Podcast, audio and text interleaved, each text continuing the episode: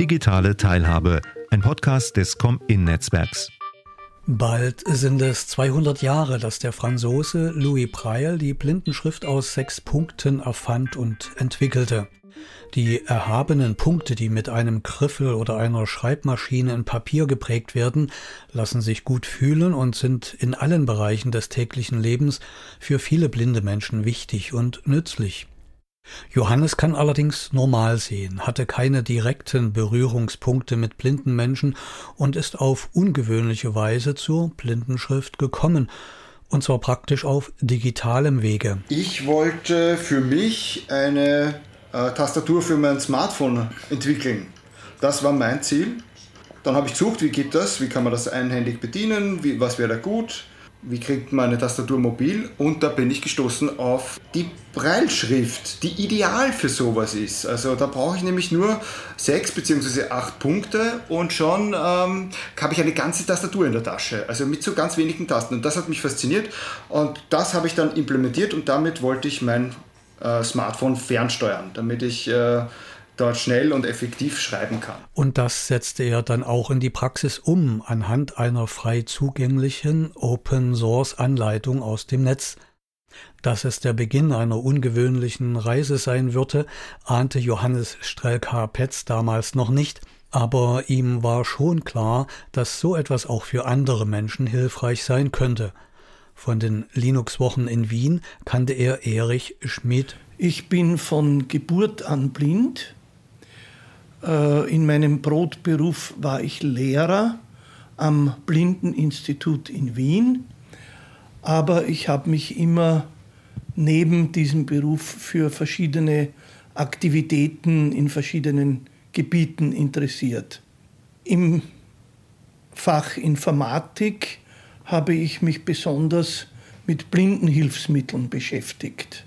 Erich sah in der Tastatur eine Möglichkeit, einem spastisch gelähmten Mädchen die Bedienung von Computern zu ermöglichen. Das war der Beginn einer Zusammenarbeit, die inhaltlich und praktisch weit darüber hinausgehen sollte. Ich traf Erich und Johannes im MetaLab Wien. Das MetaLab ist ein sogenannter Hack- und Makerspace. Auf der Webseite wird es mit diesen Worten vorgestellt. Das MetaLab ist ein Ort, an dem du deiner Neugierde nachgehen, einzigartige Ideen verwirklichen oder dich mit anderen treffen und austauschen kannst. Als Wiens ältester und größter Hackspace bietet das MetaLab eine Atmosphäre, in der Menschen, die sich für Kunst, Technologie, Gesellschaft und Wissenschaft interessieren, zusammenkommen um Wissen auszutauschen und an persönlichen und gemeinsamen Projekten zu arbeiten. Gesprochen wurde dieser Text mit Hilfe eines Text-zu-Sprache-Systems von SpeechGen.io und im Hintergrund hören wir jetzt den Screenreader, also den Bildschirmvorleser eines Handys bei der Einrichtung der Bluetooth-Verbindung zur mobilen digitalen Braille-Tastatur. So. A, A, A. Okay. Erich. Mhm. Bitte schön. Und jetzt sehe ich auf dem Bildschirm, wie Erich Wort für Wort schreibt und ich höre das Knacken der Tasten. T, A, B, R, A, I, L, L. Metabreil. Bis die Tastatur so eingesetzt werden konnte, gab es viel zu tun und die beiden steckten sich ein ehrgeiziges Ziel. Ein Hauptanliegen ist, dass Menschen mit Blindheit diese Braille-Tastatur selbstständig zusammenbauen können und damit genau im Sinne der Maker-Bewegung handeln. Im MetaLab Wien gibt es neben der Lounge natürlich Räume für Workshops und Seminare, aber auch eine Werkstatt. Dort erklärt mir Johannes zwischen Messgeräten, 3D-Drucker, Regalen voller Material und Technik die Tastatur genauer. Im Hintergrund ist das Summen von Surfern und Netzwerktechnik zu hören. In einem Sessel in der Ecke hört Erich zu. Das ist die Meta Braille, so ist das von unserem Team benannt worden. Eine mobile Braille-Tastatur, mit der man am Smartphone eingeben kann. Also man kann das ganze Smartphone damit fernsteuern. Und es hat äh, vorne acht Tasten. Sechs Tasten ist klassisch. Bei der Blindenschrift sind die ersten sechs Tasten zum Eingeben der Blindenschrift und für den Computer gibt es die Erweiterung um zwei weitere Tasten, das heißt acht. Und äh, wir haben zehn Finger, das heißt äh, die Daumen dazu, dann haben wir zehn. Also wir haben tatsächlich zehn Tasten eingebaut, damit man auch Leerzeichen eingeben kann und äh, alle Sonderzeichen sich ausgehen auf der einen Tastatur. Die ist mit äh, Bluetooth verbunden mit dem Smartphone. Über USB-C kann man das Gerät aufladen und die Firmware aufspielen. Und das Besondere jetzt an dieser Tastatur, die wir jetzt im Rahmen des Projekts Define entwickelt haben, ist, dass man sie blind zusammenbauen kann. Also die große Herausforderung war, ähm, die Komponenten alle steckbar zu machen, die, die hauptsächlichen, und äh, das Gehäuse an die Bedürfnisse anzupassen und den ganzen Prozess äh, so weit wie möglich aufzumachen, inklusiv zu gestalten, dass sie blind zusammenbaubar wird. Eine Herausforderung bestand zum Beispiel darin, den 3D-Drucker mit seinem Touchscreen durch blinde Menschen bedienbar zu machen. Also im Rahmen des Projekts haben wir versucht, äh, das, auch das Gehäuse 3D zu drucken und den 3D-Drucker selber äh, für uns nutzbar zu machen. Also haben wir äh, Anleitungen und Methoden entwickelt, dass wir den 3D-Drucker blind bedienen können. Wir haben dazu verwenden wir die Bronsole und Octoprint. Das ist ein kleiner Raspberry Pi, also ein kleiner ein, ein Singleboard-Computer, den verwenden wir, um den 3D-Drucker fernsteuern zu können. Das heißt, wir, wir können in, an unserem eigenen Rechner sitzen und äh, über diese Schnittstellen können wir den 3D-Drucker fernsteuern, ohne dass wir das äh, Touchscreen-Display benutzen müssen. Dann haben wir auch versucht, selber am Computer zu gestalten, also CAD zu machen, computerunterstützte Gestaltung, damit wir das Gehäuse für die Tastatur gestalten können und unsere eigenen Modelle machen können. Wir haben dann mit OpenSCAD, das ist ein OpenSCAD heißt das, damit haben wir eine Programmierschnittstelle zur Gestaltung von 3D-Objekten und dieses ist textbasiert und das heißt, wir können das auch blind bedienen, die Gestaltung. Und wir haben geschrieben ein Programm, damit wir Beschriftungen machen können, selber Beschriftungen machen können. Das ist ein, eine parametrisierte Programmierumgebung. Damit können wir einen Text eingeben und das Programm entwickelt daraus ein Schild. damit können wir Dinge beschriften. Also wir haben uns ausgesucht mit Blindenschrift und mit Profilschrift, damit man es ertasten und lesen kann. Auf Barrieren, zum Beispiel in der Bedienung von elektronischen Geräten oder bei der Montage der Teile, sind die blinden Projektteilnehmer immer wieder gestoßen. Interessant ist auch, wie man in der Gruppe an die Lösung von Problemen herangegangen ist und Entscheidungen traf. Wir haben versucht, wichtige Entscheidungen mit systemischem Konsensieren zu treffen. Das sind äh, soziokratische Methoden.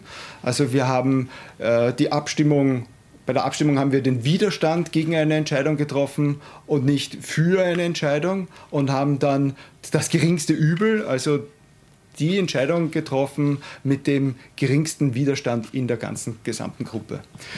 Um welche Entscheidungen ging es da zum Beispiel? Also die erste wichtige Entscheidung ist, an welchem Wochentag wollen wir uns treffen. Also viele Beteiligte, die zusammenzubringen, physisch an einen Ort, das war eine Herausforderung. Und die erste große Entscheidung war halt, an welchem Wochentag wollen wir das regelmäßig machen. Und so haben wir gleich zu Beginn äh, des, dieses System, systemische Konsensieren äh, verwendet, um diese Entscheidung zu treffen. Und die zweite ganz wichtige Entscheidung war halt über den Namen der Tastatur und die heißt jetzt Metabraille. Und das ist ist äh, von der ganzen Gruppe gemeinsam entschieden worden, dass die so heißt. Inklusion und Partizipation sind Kennzeichen des Projektes. Auf diesem Wege ging es bald nicht mehr nur um den Bau einer Tastatur. Das Projekt bekam den Namen Define. Digital Equipment for Inclusive Empowerment. Zu Deutsch Projekt für inklusives digitales Werken und auf seine Erkenntnisse und Grundlagen sollen auch andere aufbauen können. Wir wollen das, was wir veröffentlichen, dass die eine große Wirkung hat und dass sie breit vielen Menschen hilft. Und deswegen verwenden wir Open Source. Wir können die Baupläne nehmen, veröffentlichen und sie nutzt potenziell der ganzen Welt auf einmal. Also mehr Reichweite können wir so in einem ganz schnellen, einfachen Schritt nicht erzeugen, als mit wir veröffentlichen unsere Baupläne. Bitte nehmt sie und vervielfältigt sie und verbessert sie, adaptiert sie an eure Bedürfnisse Und so kann das Ding möglichst schnell viele Leute erreichen. Mit der Arbeit der Wiener Blinden und Sehbehinderten unter Leitung von Erich und Johannes geht auch ein Signal in die weltweite Maker-Bewegung und darüber hinaus. So hofft man, dass die frei zugänglichen Materialien genutzt werden, um auch in anderen Bereichen mit blinden Menschen Tastaturen und andere Dinge zu bauen und dort Schritte zur Inklusion und Teilhabe von Menschen mit Behinderungen zu gehen. Ich bin sehr begeistert von diesem Projekt. Erstens einmal, dass wir sehr gut gefördert worden sind durch die Arbeiterkammer. Zweitens, dass wir Jugendliche angesprochen haben. Das ist mir als Lehrer ganz besonders wichtig. Und dass wir im Entwicklungsprozess für diese Tastatur wirklich einen partizipativen Ansatz durchziehen haben können. Das heißt, die Jugendlichen haben wirklich die Tastatur so entwickelt, wie sie sie haben wollten. Als ich an diesem Tag das MetaLab in Wien verließ, war ich tief bewegt. Es war innerlich so eine Wärme und Begeisterung zu spüren, dass ich wieder ein wenig Hoffnung bekam, dass es vielleicht doch gelingen könnte, als so unterschiedliche Menschen zu einem inklusiven Miteinander zu kommen. Mehr Informationen zum Projekt Define und der Tastatur gibt es auf der Webseite defineblind in einem Wort.at oder dem Fediverse-Account at define at chaos.social. Das war ein Beitrag von Jörg Sorge für die Rubrik Digitale Teilhabe des Com-In-Netzwerk e.V. Im Netz zu finden unter kom-in.de im Fediverse unter @komin bildung.social. Digitale Teilhabe, ein Podcast des Com-In-Netzwerks Internet und Feed https pc.com-in.de digitale Teilhabe